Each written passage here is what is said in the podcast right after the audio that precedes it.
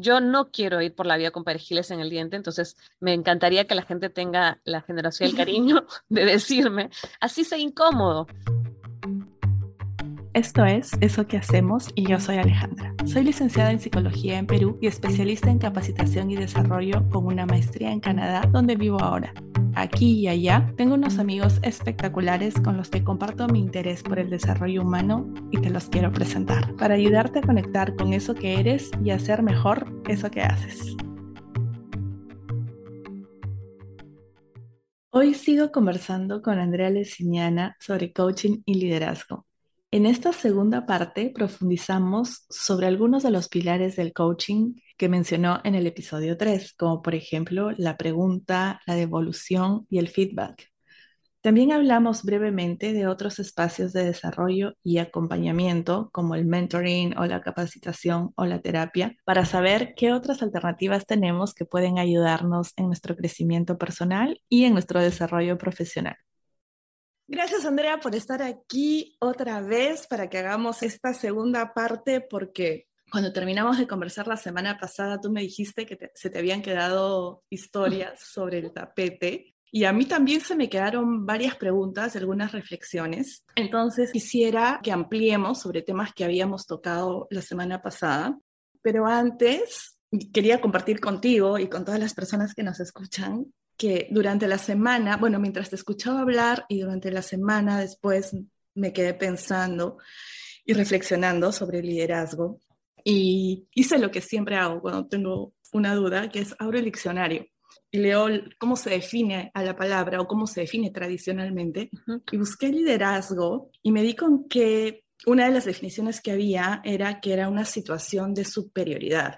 Y ahí es cuando entendí mi incomodidad con el término. Fue, ah, es, esa la parte que a mí no me gusta del término, porque no me gusta sentir que nadie es superior a nadie. Y tú dijiste algo que trabajabas con algunos de tus gerentes, de, los líderes empresariales con los que trabajas, y les haces una actividad donde cada uno redacta su visión, ¿no es cierto?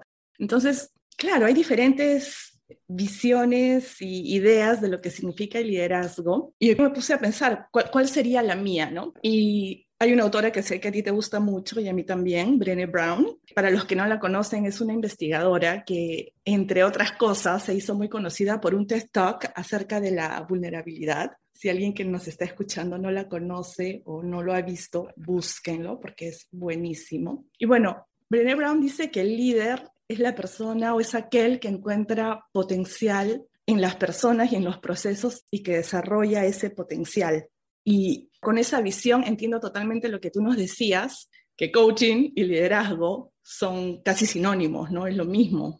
Y como, como mi mente ha procesado la información, es que la diferencia es un poco um, desde qué arena operamos, ¿no? El liderazgo personal sería entonces para mí reconocer tu propio potencial y desarrollarlo.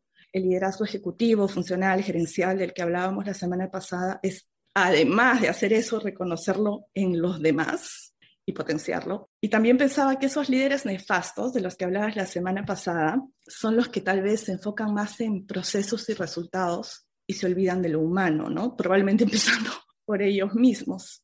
Y que el trabajo del coach ejecutivo es justamente ayudarlos ayudarnos a todos para que hagamos esto de, descubrir potenciales y desarrollarlos cada vez mejor.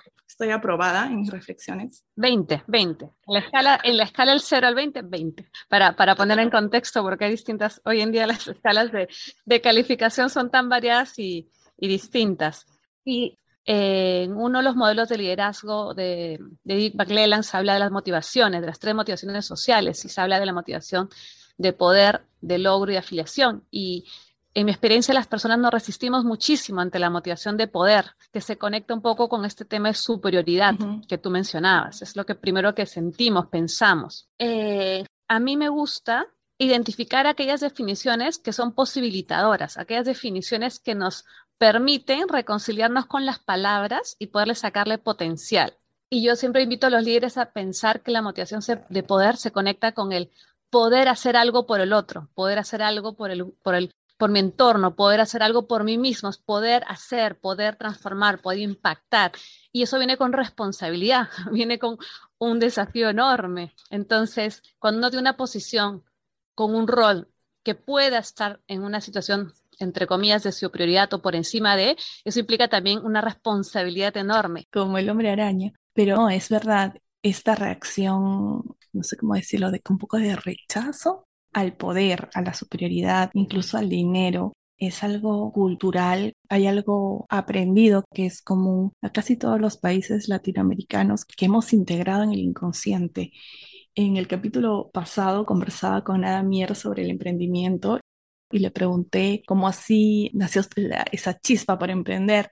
Y ella me contó que se había acostumbrado a un muy buen sueldo y que quería pues continuar con esta, eh, no fueron sus palabras, son mías, con esta abundancia económica y a mí inmediatamente me generó un...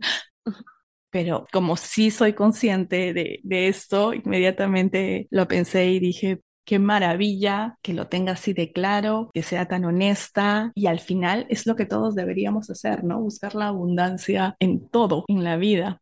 Pero bueno, volviendo a lo que hace un coach, la semana pasada me habías dicho que el rol del coach era llevar al coach a su cliente, a su propia casa. Cuéntame, ¿cómo es ese proceso?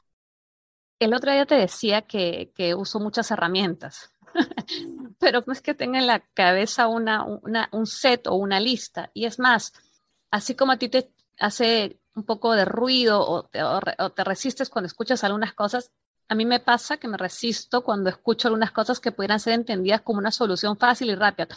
Te voy a contar de manera poco estructurada porque no las tengo como, como un listado estructurado, algunas de las cosas que utilizo en mis procesos y, y que los voy puliendo o van surgiendo como, como lo que hablábamos el otro día de las dos imágenes que te mostré, fue una cosa que en ese momento surgió y como fue muy potente, luego lo usé con otros procesos y otros coaches, pero... Paréntesis, paréntesis, voy a poner una imagen de las fotos en la cuenta de Instagram para que las vean los que escucharon y, no pudieron verlas. Con las disculpas el caso por la falta de arte, pero la, esencia se entiende. ¿Cómo ayudas a una persona a llegar a su casa y no llevarla a la tuya? Yo diría, por excelencia es la pregunta. Y las preguntas desde el coaching tienen que ser preguntas que abran posibilidades, preguntas que no sean cerradas, que no se contesten con un sí o un no, sino preguntas que te hagan pensar. Y yo te diría, además de preguntar, detenerte y darle a la persona la opción de buscar. Te explico. Eh, de repente yo te pregunto, Ale, ¿a ti qué te hace feliz? Y, tú mm, puede que rápidamente me, sueltes algo que quizás está top of mind, ¿no? Entonces digo, ok, ¿qué más? A ver, pero date un momentito, escarba un poco más. Entonces, el invitar a la persona a que escarbe, a que se quede, a que aguantar el silencio. A mí personalmente el silencio me era muy angustiante, no me gustaba el silencio. Y fue un aprendizaje el aceptar, tolerar, abrazar el silencio y el silencio es muy potente. No tenemos que contestar rápidamente, no tengo que tener la respuesta y luego incluso cuando estoy en procesos, cuando facilito sesiones, cuando hago capacitaciones o procesos o me, detengo y pienso qué quiero decir o qué necesito decir o cuál es la pregunta que tengo que dar. Y si me demoro, me demoro y no pasa nada. Y este permiso para mí también se lo doy al otro. Entonces, la, a veces me dicen, pucha, es que no sé, ¿a qué te refieres? ¿Qué te viene a ti con, esa, con la pregunta que te hago? Pero tómate tu tiempo, o acá estoy. Porque cuando te piden qué te refieres, lo que está buscando el otro es, dime qué quieres escuchar.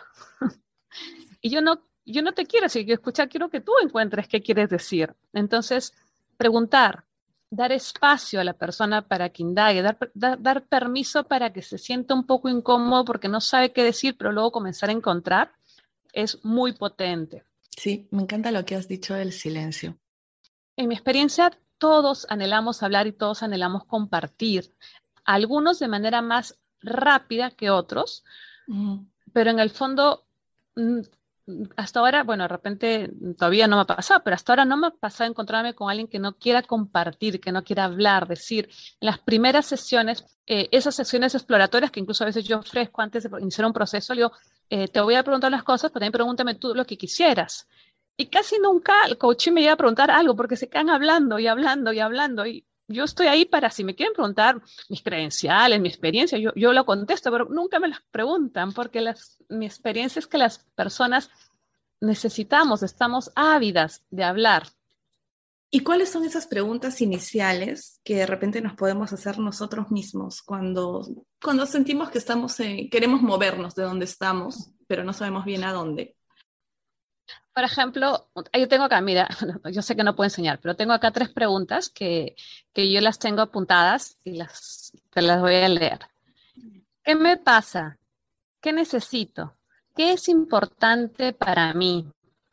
¿Sí? Las voy a repetir para que puedan tomar nota las personas que nos están escuchando. ¿Qué me pasa? ¿Qué necesito? ¿Y qué es importante para mí? Y como tú dices, no son una fórmula mágica, pero yo creo que son un buen punto de partida para inspirar una reflexión personal. Y las voy a poner en Instagram también. Y todas las semanas posteo cosas relacionadas con el episodio, información adicional, cosas que dijimos o amplío sobre ciertas cosas que no llegamos a decir.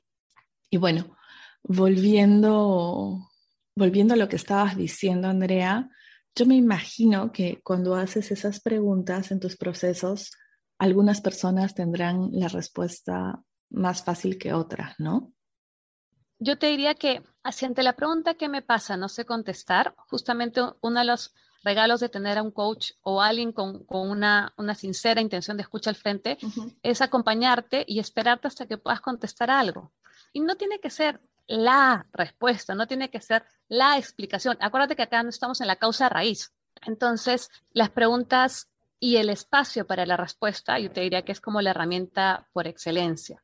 Y si seguimos sumando herramientas en el coaching, las palabras que usamos son sumamente importantes y no solo en el coaching, en la vida, pero en el coaching se trabaja que ayudemos a las personas a ser muy conscientes de las palabras que nos decimos, las palabras que utilizamos.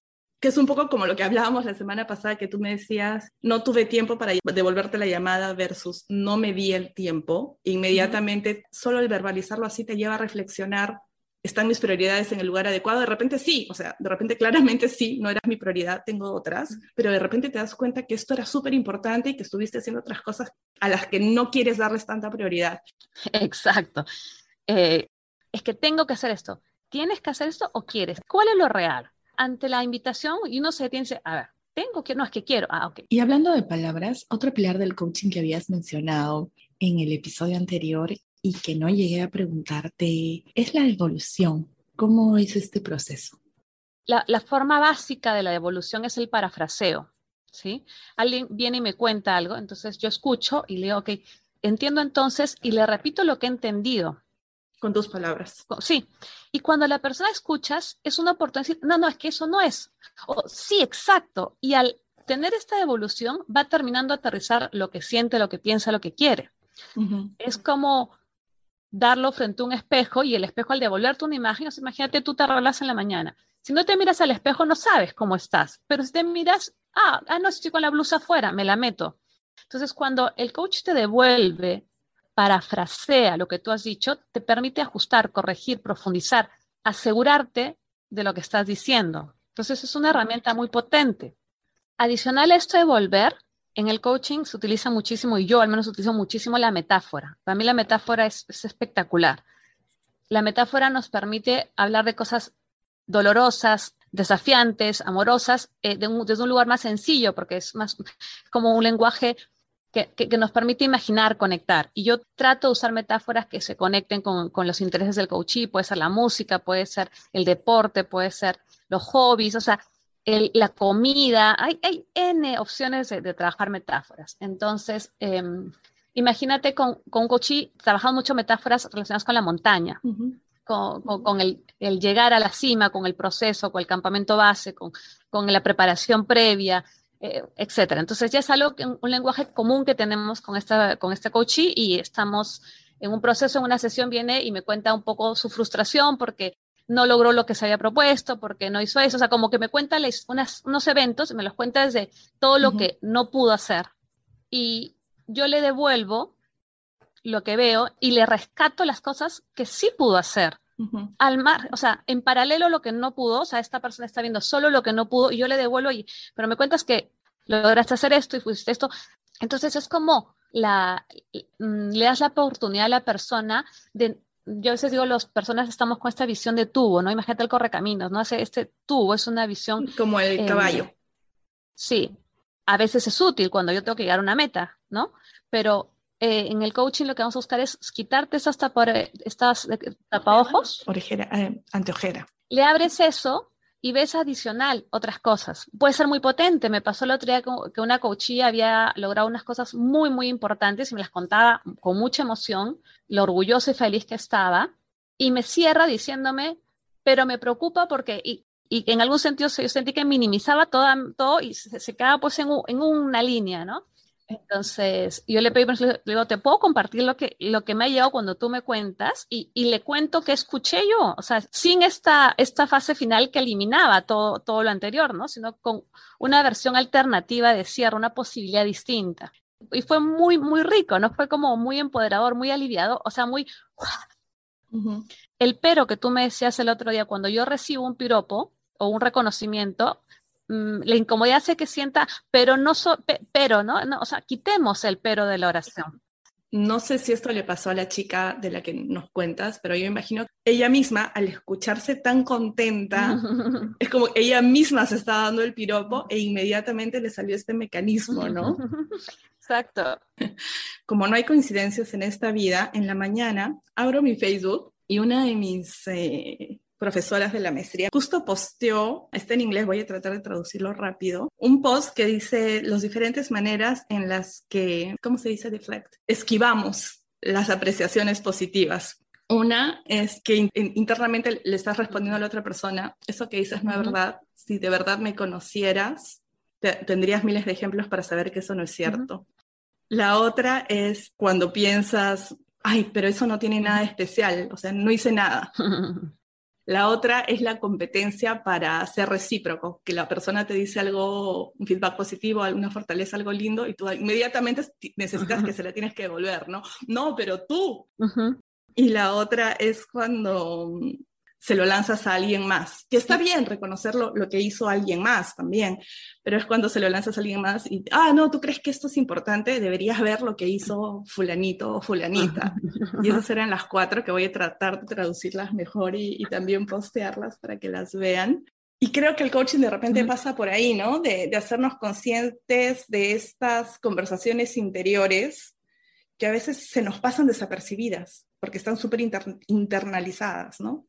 Y bueno, creo que eso viene a complementar, a cerrar el tema que comentábamos en el episodio anterior sobre nuestra resistencia a recibir feedback positivo, halagos, piropos. Y ahora quisiera hablar de qué pasa cuando el feedback es sobre una oportunidad de mejora, sobre algo que nos cuesta mucho decirle a la otra persona o aceptar de nosotros mismos me gustó mucho y creo que todas las personas que nos escucharon también, les gustó mucho el tip que nos diste sobre cómo iniciar una conversación en la que le vas a hablar a alguien sobre algo que piensas que esa persona debería corregir. ¿Qué otras recomendaciones nos puedes dar para prepararnos ya sea a dar o a recibir este tipo de retroalimentaciones? Eh, en general, para mí, el feedback, sobre todo cuando queremos un feedback que nos permita crecer, suele pasar por estar dispuesto a tener un momento en el cual puede que no nos sintamos cómodos porque nos duele, nos incomoda, nos molesta lo que escuchamos y también cuando lo damos porque no queremos hacer sentir incómodo al otro, ¿no? Entonces, mi mayor recomendación es que estemos dispuestos y abiertos y nos anticipemos, o sea, que estemos atentos de que probablemente no sea fácil, no sea bonito, no sea, no sea sencillo, pero muchas cosas buenas no son fáciles, no son bonitas, no son sencillas. Entonces, a mí me sirve mucho la, la, analogía del, del, deporte, ¿no? Si cuando uno va al gimnasio y sal, terminas agotado, adolorido, es un adolorido rico, es, asu, me duele, pero qué rico. Entonces, creo que es símil en el feedback. Dolió, pero qué bueno, qué bueno que lo escuché, qué bueno que me lo dijeron, qué bueno que logré decirlo, ¿no? Cuando yo converso con mis líderes y van a tener un espacio de feedback, siempre digo, estén em, con ganas de escuchar algo incómodo, algo, algo que no les gusta, porque si no te gusta, si te molesta, si te, ah, te genera una reacción, bingo, hay algo ahí, algo. No quiere decir que lo que te han dicho la otra persona tenga necesariamente 100% la razón, pero hay algo ahí.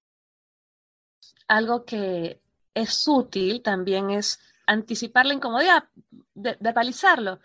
Me es difícil lo que voy a decir, me siento un poco preocupado porque no quiero que te sientas mal, estoy un poco nervioso, estoy un poco nerviosa. O has visto, no es una viñeta que a mí me encanta, que es una niñita que está sentada con, al lado de un monstruo tomando tecito, ¿no? Entonces, este, es como, para mí es el ejemplo de que cuando le ponemos rostro, lo, verbalizamos, la incomodidad, el dolor, el miedo, se hace más más amigable y nos podemos sentar a tomar un tecito, ¿no? Es como, no tengo que pelearme con, con mi miedo, puedo ir con mi miedo. Sí, qué lindo lo que dices, estoy 100% de acuerdo. Y para algunas personas creo que el reto, cuando dan feedback, retroalimentación a, a, otra persona, dependiendo otra vez de la personalidad, para algunas el reto va a ser tener más tacto, porque son personas tal vez demasiado directas que rayan en lo hiriente. Y para otras el reto va a ser decir algo, porque son, están en el otro extremo, son personas que nunca quieren herir a nadie, entonces todos se lo guardan y se lo callan, ¿no? Creo que lo, lo que más nos, nos, ayuda es que tú lo mencionabas en la, otra, en la otra conversación, el ser consciente, el hacerlo con intención, el tener una intención buena, el querer hacerlo mejor. A veces yo escucho gente que me cuenta algunos temas y, y le digo, y ya lo hablaste con, con, tu jefe, ya lo hablaste con tu par, se lo he dicho, pero no así de claro como te lo estoy diciendo. Y, yo sé cuando escucho eso que, que se lo han dicho tan suave que, que no ha llegado, ¿no? Eh, pero yo creo que el feedback es algo que, como cualquier músculo, se puede entrenar y como cualquier músculo, cuando lo dejas de ejercitar, se te puede aplatanar un poco. Cuando me hablabas de la intención, me acordé de otra metáfora que me habías comentado, que era la del perejil. Claro, eso, es más, que metáfora, eso es una vivencia personal. Que, que, levante, que levante la mano que nos está escuchando y nunca, ha tenido un, nunca le ha pasado la, historia del perejil. Yo creo que no haya un ser humano que no ha vivido la historia del perejil. Y, Cuéntanos la historia del perejil, por favor. Y la amo, y la amo, y creo que es la anécdota perfecta para, para invitarnos a atrevernos a dar feedback. Y para mí la anécdota del perejil es cuando estás en, un lugar público, la universidad, el trabajo, un comedor, ¿no? Y estás almorzando y se te queda un perejil en el diente. Y todos los demás ven el perejil y todos te ven y uy, dicen, pobrecita. Y, pero nadie te quiere hacer sentir incómodo y nadie te dice que tienes un perejil y te paseas todo el día en el trabajo, en la universidad, donde estés, con tu perejil en el diente y todos sintiendo pena por ti, pero nadie teniendo la valentía, la generosidad de hacerte pasar la incomodidad de decirte y que puedas quitarte el perejil y llegas a tu casa en la noche y te ves en el espejo y tienes un perejil, en el, te hayas paseado con un perejil todo el día. Y eso es lo que ocurre cuando no queremos hacer sentir mal al otro, que, que lo dejamos con un perejil en el diente. Entonces, yo no quiero ir por la vida con perejiles en el diente, entonces me encantaría que la gente tenga la generosidad y el cariño de decirme, así sea incómodo, es verdad, el feedback la mayoría de veces es un acto de, generosidad. Y otra duda, a veces cuando escuchamos feedback, una persona te va a decir que hablas muy rápido y la siguiente te va a decir que hablas muy lento. Entonces tú dices, por fin, ¿no? ¿Cómo, manejas cuando hay como feedbacks opuestos o, cómo manejas la cosa cuando el feedback que te están dando no te resuena, no te dices, no sé de qué me hablas porque no lo veo para nada? El objetivo para mí de un feedback no es estar de acuerdo. Yo te diría darle tiempo. Eh, me pasó concretamente que me llamó el otro día una ex coachee fastidiada porque había recibido un feedback de su equipo que no le había gustado y que sentía que no la representaba. Que le parecía injusto. Que no la representaba. o sea, era, un le habían puesto, ella sentía que le habían dado un vestido que no era su talla, una cosa así, ¿no? Em, y le escuché, le escuché, le escuché, le hice un par de preguntas y le hice una devolución que le mostraba otro, otro ángulo. Ella estaba mirando este vestido desde un ángulo que no, no le calzaba y yo le hablé de los otros ángulos del vestido y se quedó callada y me dijo, Asu. o sea, sucede, sucede que hay veces que no te hace sentido, no te gusta, te molesta. Yo te diría, no lo votes todavía, quédatelo ahí, déjalo ahí. No te lo compres, o sea, no lo aceptes, pero no lo votes. Claro, y cuando haces estas actividades, estas dinámicas, intervenciones de equipo, sobre el feedback. Cuéntanos un poco más cómo son, qué metodologías usas. Mm, yo trabajo con una metodología que es hacer sesiones de feedback de equipo donde yo utilizo la metodología de stop, start, continuo. Eh, ¿Qué cosas quisieras pedirle a tu jefe que deje de hacer? Stop. ¿Qué cosas quisieras que tu jefe comience a hacer? Start. ¿Y qué cosas quisieras que tu jefe mantenga? Continue. ¿Sí?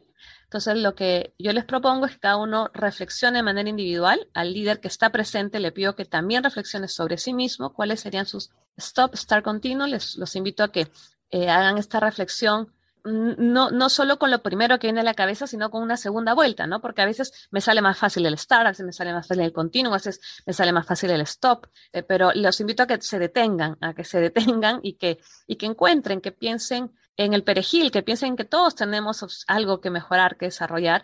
Es una metodología en la cual no es que eh, se sienta que estoy juzgando al otro, sino que estoy proponiendo, porque lo que yo los invito es a hacer una propuesta.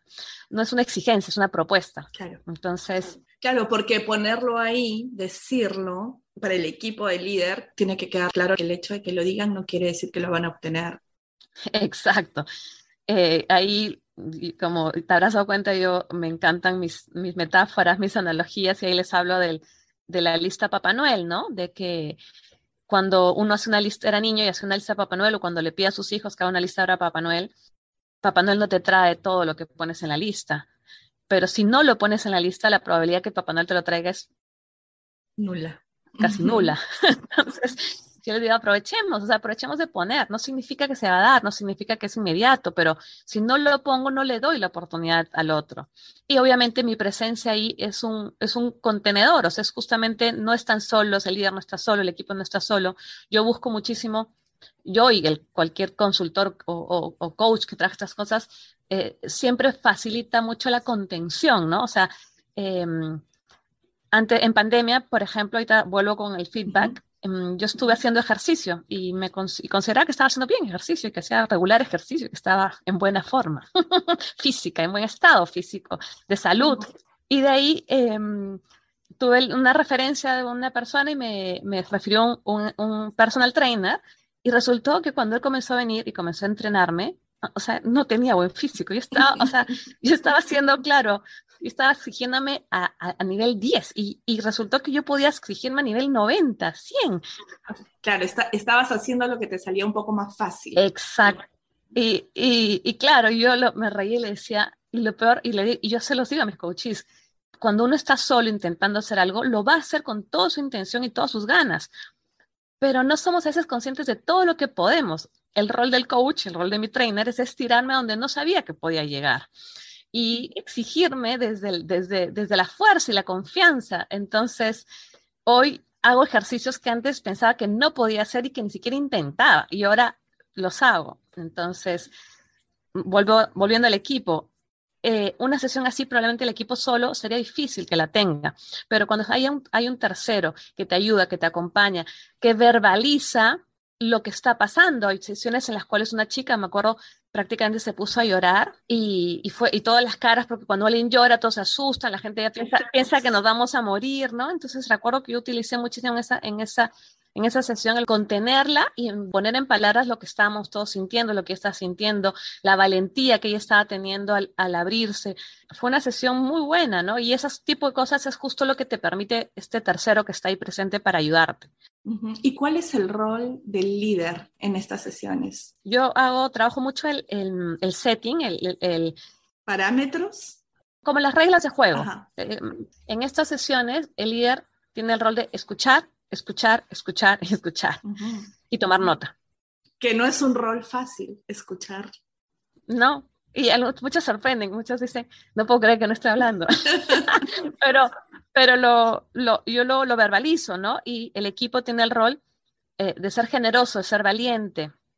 Yo te contaba esta frase que me gusta mucho utilizar en estos espacios, que es valentía o coraje es lo que se necesita para, para pararse y hablar y también lo que se necesita para sentarse y escuchar.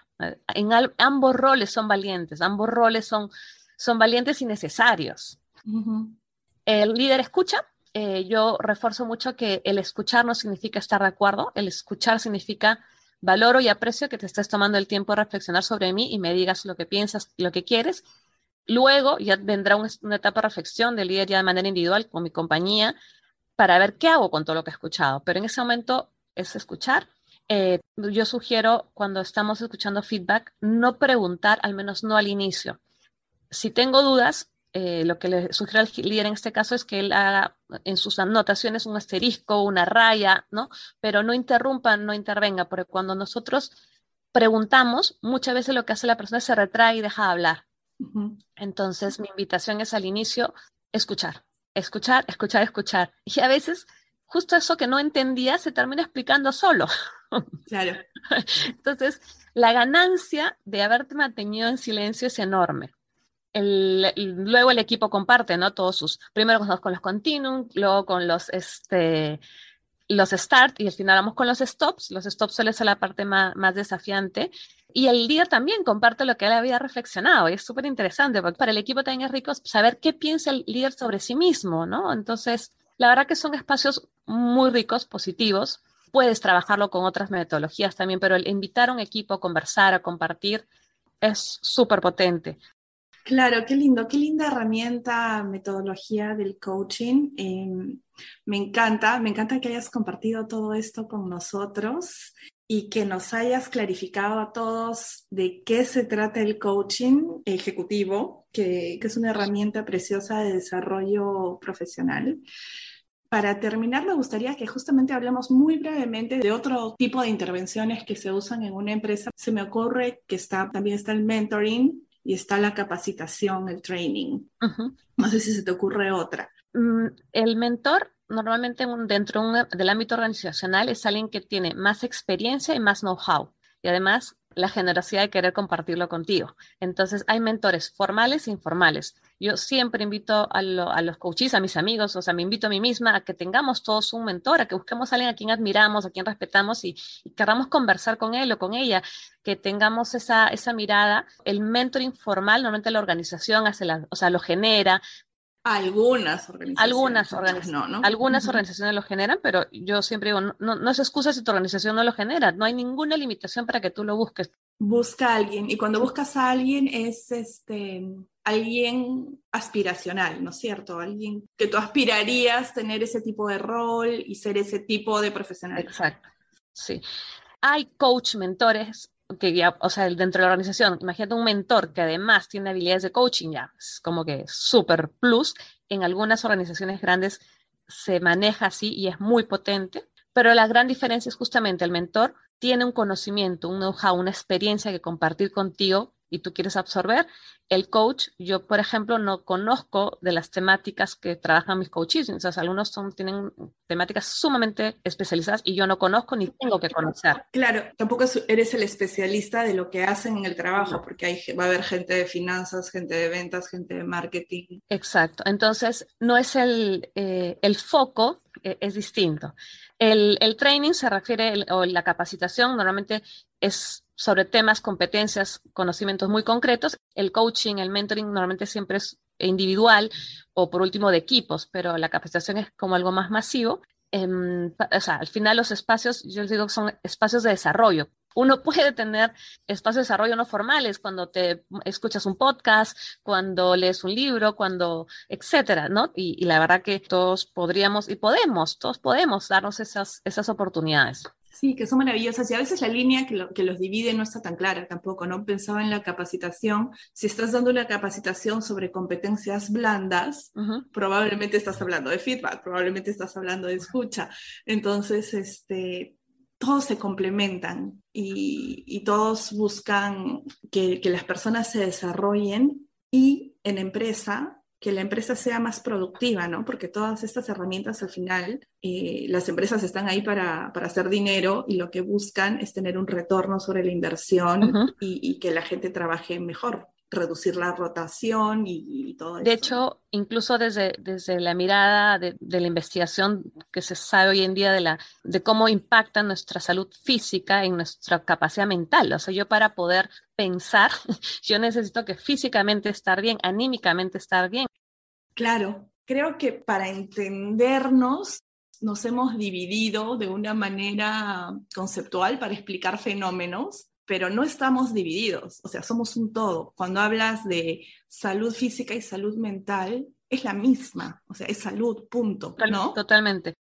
Y entonces, la última pregunta para terminar, en lo individual, eh, estas opciones de desarrollo con acompañamiento está la psicoterapia y está el coaching. En Perú básicamente hay esas dos, ¿no? Y normalmente en Perú, porque en otros países creo que es un poco diferente, la psicoterapia siempre viene de un psicólogo, tal vez de un psiquiatra en algunos casos, ¿no? ¿Cuál crees que es la principal diferencia y un ejemplo súper breve de si esto es lo que te está preocupando hoy día, tal vez vale más buscar un coaching, si, si lo otro, tal vez vale más buscar a, a un psicólogo.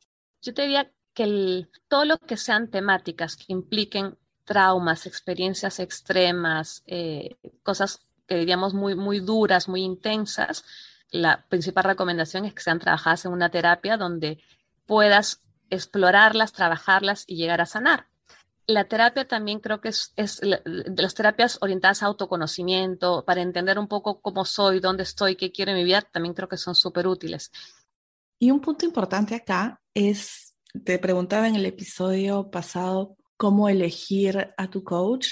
Cuando está en la medida de nuestras posibilidades, es muy importante también elegir al psicólogo, ¿no? Y asegurarse que su experiencia y su orientación son afines a los temas que uno quiere o necesita tratar. Los psicólogos nos especializamos en diferentes cosas. Algunos vamos a trabajar en organizaciones, otros en comunidades, otros individualmente, en psicología clínica, con niños, con adultos, con adolescentes, con adultos mayores. Y también hay un montón de escuelas de investigación y de estilos de intervención diferentes, ¿no? Y diciéndote esto, pienso en la psicoterapia breve o corta, que pienso que tal vez se parece un poco a un proceso de coaching. El gran regalo de un proceso de coaching es que te regalas una hora a la semana, una hora cada 15 días, para hablar de lo que sientes, lo que piensas, lo que quieras con alguien al frente que te, que te va a escuchar y que te va a retar, porque no es una escucha solamente de, empática, es una escucha también, eh, bueno, ¿y qué vas a hacer con lo que me dices? El coaching trabaja no para arreglar algo, ¿no? entonces cuando tú sientes de repente que necesitas, hay algo que no está bien en ti, necesitas arreglar, probablemente es una mirada un poco más profunda que sería rico explorarla en, en, terapia. Si tienes mucha ansiedad, si piensas que tienes depresión. Todo eso es eh, más, este, la, la depresión es, es, es, muy, muy fuerte y salir de una depresión requiere muchísima ayuda y, y, largo aliento. Claro, y en muchos casos requerirá además de la intervención médica y farmacológica, ¿no? Por lo contrario, si quieres alcanzar algún objetivo, tienes, sientes que estás atorado con un tema que no lo logras cerrar y, y tienes eh, ganas de trabajarlo, el coaching es una excelente opción. Que el coach te va a hacer cambiar, así como mi entrenador que acaba de llegar y me está esperando.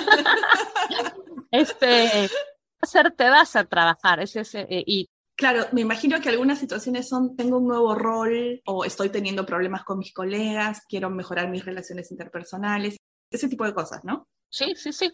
Desde mm, me, han dado un rol que, que, tengo temor, quiero hacerlo bien o estoy, no estoy contento en mi trabajo y no sé qué hacer, y, pero sé que no estoy contento y no quiero seguir así. Bueno, vamos a ver qué quieres, ¿no? O lo que hablamos el otro día y que resultó que es muy bueno también es como tengo muchas ideas, no logro organizarme y quiero y me frustro, entonces quiero trabajar eso porque quiero mm, salir de esta frustración, ¿no? Y el telón de fondo de todos estos procesos va a ser siempre para mí el tema del liderazgo personal, o sea, cómo me lidero, cómo me conecto con estas cualidades, estas fortalezas que tengo como persona para hoy, por ejemplo, poder eh, dar la talla en este rol, pero el día de mañana poder conectar con estas fortalezas frente a otro reto. Claro. Y la idea para todos los que nos escuchan es que, que busquen, que exploren Ah, hay una frase que me encanta, que se me acaba de venir a la cabeza, que es, um, el que no sabe a dónde va es porque ya llegó. Y si ya llegaste y estás en un lugar que no te gusta, y estás pensando que te quieres salir de ahí, pero no sabes para dónde ni cómo, busque herramientas de desarrollo. E, empieza eso, con un podcast, con un libro y luego de repente alguien externo que te pueda acompañar, ¿no? Siempre, siempre va a haber alguna opción si la queremos buscar. El que busca puede encontrar, pero tenemos que ponernos las pilas, movernos, hacer algo, hablar, preguntar, llamar, escuchar. 100%. Andrea, feliz de tenerte conmigo una vez más. Te dejo ir con tu coach a que entrenes con tu entrenador. coach. Un beso enorme, un placer como siempre. Besitos. Y esta vez la tarea para que hagan en sus casas es que se detengan y respondan al menos a una de las tres preguntas iniciales que nos dio Andrea. ¿Qué me pasa? ¿Qué necesito? ¿Qué es importante para mí? Si no las anotaste, no te preocupes, las encuentras en la cuenta Instagram del podcast. Y hablando de detenerse, yo me voy a detener por un par de meses, voy a tomar una pausa, acá empieza el verano y entre otras cosas me mudo de casa y les agradezco mucho habernos dejado acompañarlos hoy día.